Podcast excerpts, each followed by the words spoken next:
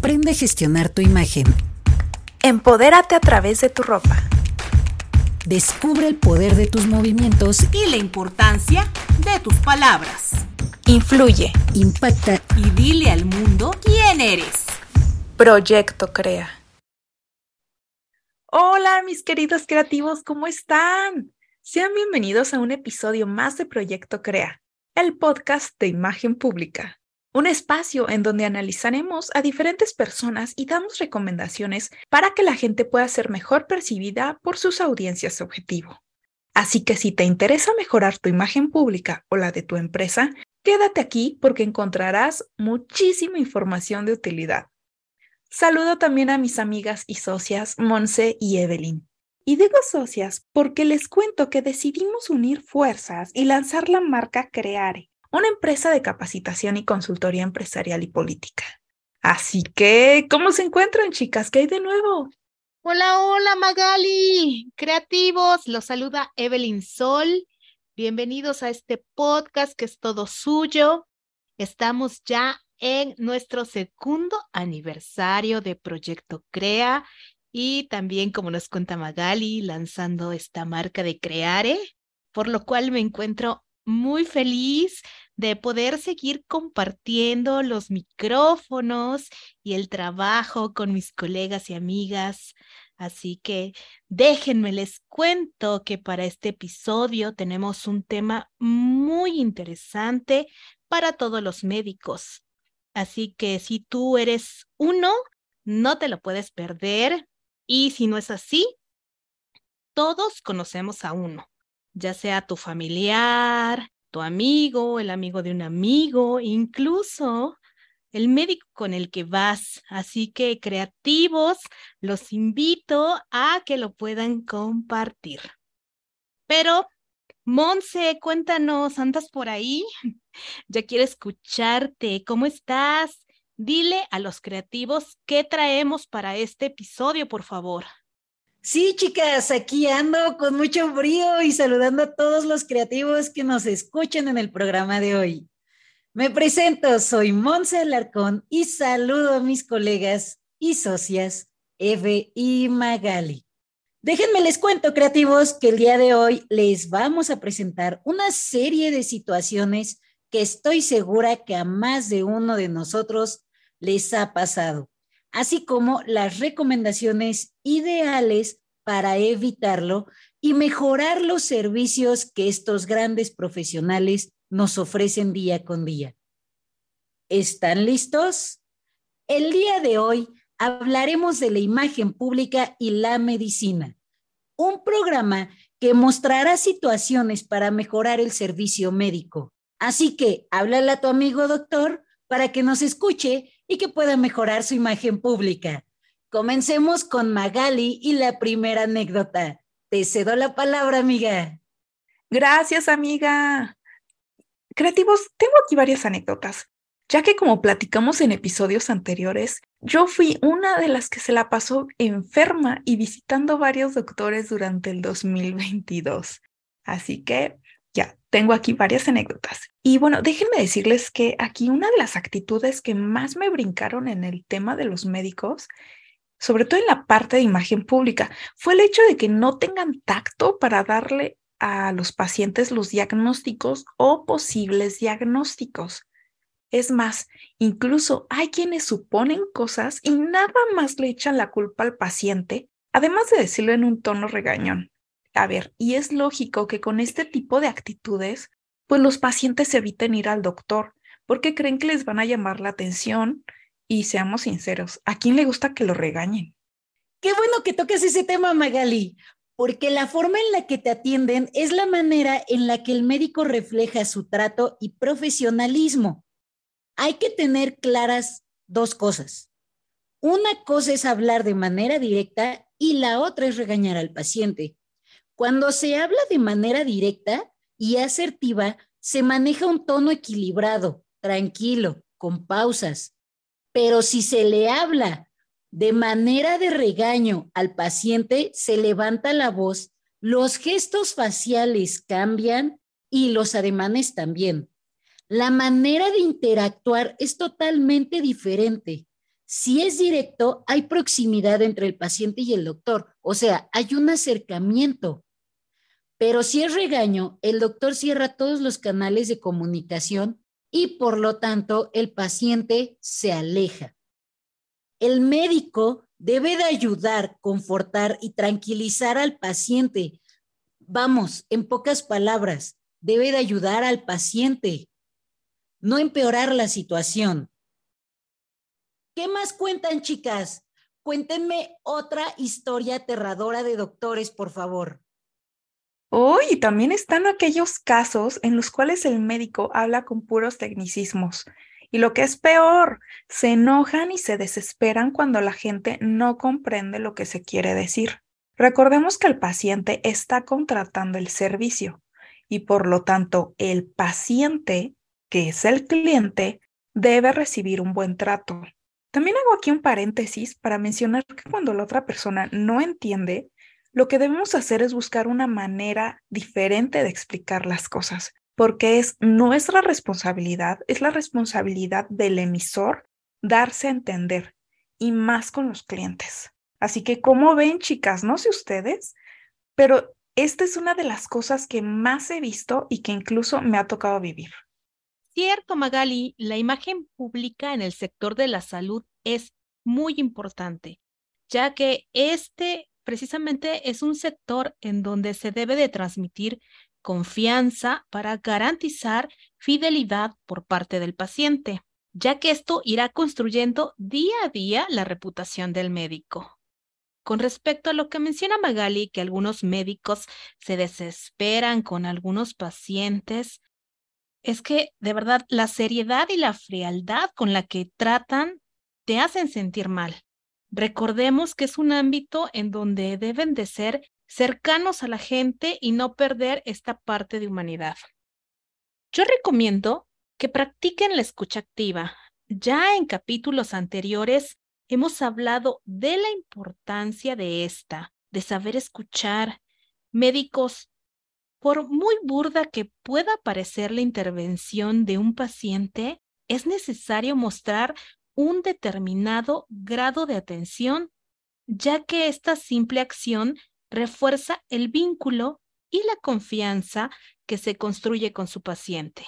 Perdón que te interrumpa, Eve, pero mira, ya que tocaste el tema de la escucha activa, creo que también deberíamos mencionar que el médico debe prestar atención con su cuerpo como ver al paciente a los ojos, inclinar su cuerpo hacia adelante para mostrar interés, ayudarse con gestos y ademanes.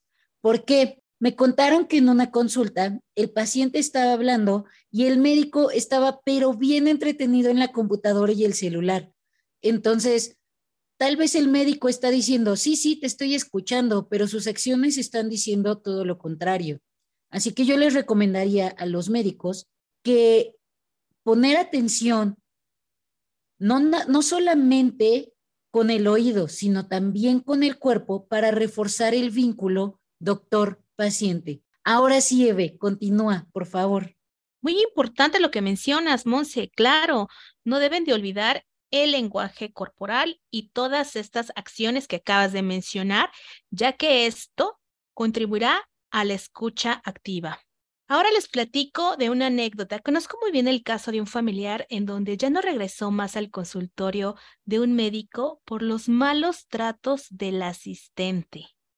Y bueno, yo también he tenido una que otra experiencia en algún consultorio en donde a veces dan preferencia a un paciente que llegó después de mí sin ninguna explicación. Y aquí va muy bien un axioma de la imagen pública que nos dice que la imagen de la institución permea en sus miembros. Así es, una vez establecida la imagen de la institución, cada miembro deberá ser coherente con la imagen que proyecte para que ésta vaya de acuerdo con todo el conjunto. Recuerden, médicos, que los asistentes, las enfermeras y todo el personal que labora en el consultorio y o clínica son una extensión de ustedes. Es por eso la importancia de prepararlos, que puedan aprender atención al cliente. De verdad, no dejen de lado la importancia de que el equipo que trabaja con ustedes esté preparado. Esto sumará mucho y será parte de su éxito. Monse, pero ahora tú cuéntanos también alguna anécdota que hayas tenido en este sector médico. Sí, claro, con mucho gusto. Ahí les va una. Yo creo que los doctores deberían de trabajar en la imagen ambiental de sus consultorios. Les cuento rápido. La imagen ambiental se encarga de mantener los estímulos que queremos comunicar y esos estímulos se deben de reflejar en los espacios que nos acompañan. O sea, en pocas palabras, que el consultorio del médico sea aparente y huela como consultorio de médico. En fin, el año pasado me enfermé de gripa y que me lanzo al consultorio de un médico que me habían recomendado que porque según es muy bueno. Y pues todo caminaba bien hasta que, chan, chan, chan, entro a su consultorio. Y la sorpresa que me llevo, el consultorio es un lugar totalmente oscuro. Hay polvo en alguno de los muebles, las sillas estaban súper desgastadas y la sorpresa de todo, su consultorio olía a tortas. No, bueno, no discuto su profesionalismo ni su trato, pero sí su consultorio y dejaba mucho que desear. La recomendación es que si no hay tiempo para salir a comer, no hay problema, pero hay que abrir ventanas o poner purificadores de aire o esencias de flores o de hierbas que permitan que el consultorio sea un lugar tranquilo y seguro, no que parezca una bodega. Yo a los médicos siempre les recomiendo usar esencias de jazmín o lavanda porque estas dos esencias en especial sirven para tranquilizar, relajar y mejorar los estados de ánimo. Así el consultorio no huele feo y además ayuda al paciente. ¿Cómo la ven, chicas? ¿Qué opinan? Claro, Monse, cuidar el consultorio y bueno, también la sala de espera, que sea un lugar cómodo, ordenado. También tener a la vista los reconocimientos, las, diplomas, hace que el paciente eh, se sienta más en confianza, ¿no? También dará una imagen cuidada y actitud de servicio. Llevar en orden la agenda de las citas y respetar los horarios también es importante. Si vas retrasado en los horarios, sería bueno marcarle al paciente y decirle de cuánto es tu retraso, para que a lo mejor a este le dé tiempo de llegar un poco después si estás retrasado dos horas o más, ordena a tu asistente que pueda comunicarlo. También te aconsejo poder solicitar a tus pacientes que llenen una pequeña encuesta sobre tus servicios para que ellos puedan percibir el interés por el nivel de satisfacción que les brindas precisamente con tu servicio. Médicos, si están interesados en proporcionar servicios satisfactorios a sus pacientes, no duden en contactarnos que con gusto les podemos ayudar. Creativos, de verdad que también me han tocado muy buenos médicos, ¿eh? Buenos tratos también en los consultorios, no todo es queja. Así que vamos con Magali, ¿verdad amiga? Cuéntanos también tú un poco de esto. Sí, totalmente de acuerdo. Es más, déjenme les platico una ocasión en la que yo dije, wow, Qué excelente imagen pública. Fíjense que yo conozco un otorrino que ella ofrece a sus pacientes la disponibilidad 24/7. De hecho, ese es uno de sus principales diferenciadores. Y la verdad es que sí lo cumple, porque aunque ella esté en cirugía operando a algún paciente, siempre le pide a una enfermera que esté al pendiente de su celular y que le lea los mensajes para así poder responder al momento mis respetos para ella que ofrece ese beneficio y sobre todo que sí lo aplica con los pacientes. Qué bueno que mencionas eso, Magali, porque no todo es malo. Hay médicos que realmente se destacan por su coherencia y este hecho que mencionas de contestar en todo momento es un plus.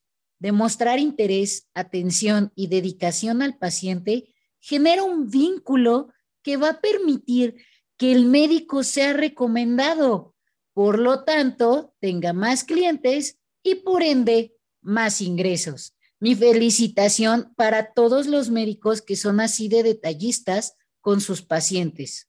Claro, y aquí también aprovecho porque tengo otra sugerencia. Y es que si eres médico, debes vestir como médico. Este es un punto muy importante porque los pacientes se sienten más seguros viendo a una persona utilizar la bata y que ésta se encuentre en buenas condiciones, o sea, limpia, planchada, sobre todo en las primeras impresiones cuando recién acabas de conocer a la especialista, ya que esto nos indica o nos sugiere que el médico es detallista en su trabajo, pulcro, responsable y eficiente. ¿O ustedes cómo ven, chicas? ¿Les ha pasado algo? Antes de que contemos otra anécdota, déjenme les cuento, creativos, que para este punto que acaba de mencionar, es bien importante el axioma de la imagen pública, el cual indica que la primera impresión tiene mucho valor al conseguir un cliente. Si no pareces médico, difícilmente la gente va a confiar su vida y su salud a un individuo que no parece médico y que su vestimenta no es lo que quiere comunicar. ¿Qué opinas, Eve? Así es, Monse. La suma de todos los estímulos que se envían, como la imagen física, verbal, kinésica y corporativa, son los que formarán la reputación de cada profesional. Es por eso que no deben de descuidarse, ya que el médico debe de proyectar una imagen profesional con los pacientes que son sus clientes. No olviden cuidar su actitud, su lenguaje y sus formas para favorecer una buena imagen. Teniendo una plena atención al paciente e inspirando confianza, que tendrá como resultado el reconocimiento personal y profesional. Magali, ¿qué más nos puedes comentar? Bueno, también quisiera comentar que hoy en día, gracias al Internet y las redes sociales, las personas tenemos más acceso a la información. Y si eres de los que sigue cuentas para poder aprender de diferentes especialistas, ya sea dentistas, otorrinos, nutriólogos, dermatólogos, bueno, aquí ya depende de qué tanto quieras ir aprendiendo. Pero seguramente con el paso del tiempo vas a ir aprendiendo ciertos términos, tipos de exámenes, a lo mejor aprendes sobre algunas enfermedades Claro, nunca vas a llegar al nivel de un especialista de la salud, pero poco a poco vas ampliando tu conocimiento en ciertos temas. ¿A qué voy con esto? Bueno, a que he visto casos en donde hay médicos que no se actualizaron y aparte se molestan cuando los pacientes preguntan sobre algunos estudios o tienen dudas sobre algunos métodos novedosos que han visto con otros especialistas y lo han aprendido por medio de las redes sociales. Y luego los médicos les dicen que no es cierto, que no hagan caso, que solo ellos tienen la razón. Y pues con este tipo de actitudes solo los hace quedar mal ante los pacientes. Yo sé que esto no es una regla que aplica para todos, pero fíjense que sí es algo que ya he visto en algunas ocasiones. Sí, hay que tener mucho cuidado con la información que recibimos, la información que nos dan. O sea, el enemigo público después de un tiempo se vuelve la información. Sin embargo, creativos, cabe destacar que son recomendaciones basadas en anécdotas que recibimos para hacer este programa. Esto no quiere decir que todos los doctores son iguales. Al contrario, admiramos mucho la labor que realizan, pero también creo que no hay que abusar de su posición ni de sus conocimientos para tratar mal a sus pacientes. Del mismo modo, creativos, esperamos que este programa les haya gustado muchísimo.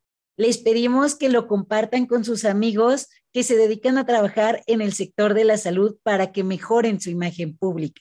Y más allá de esto, en el próximo episodio hablaremos de otro tema bastante interesante. No se lo pueden perder.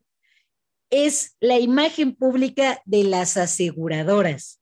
Así que sigan conectados para saber más de imagen.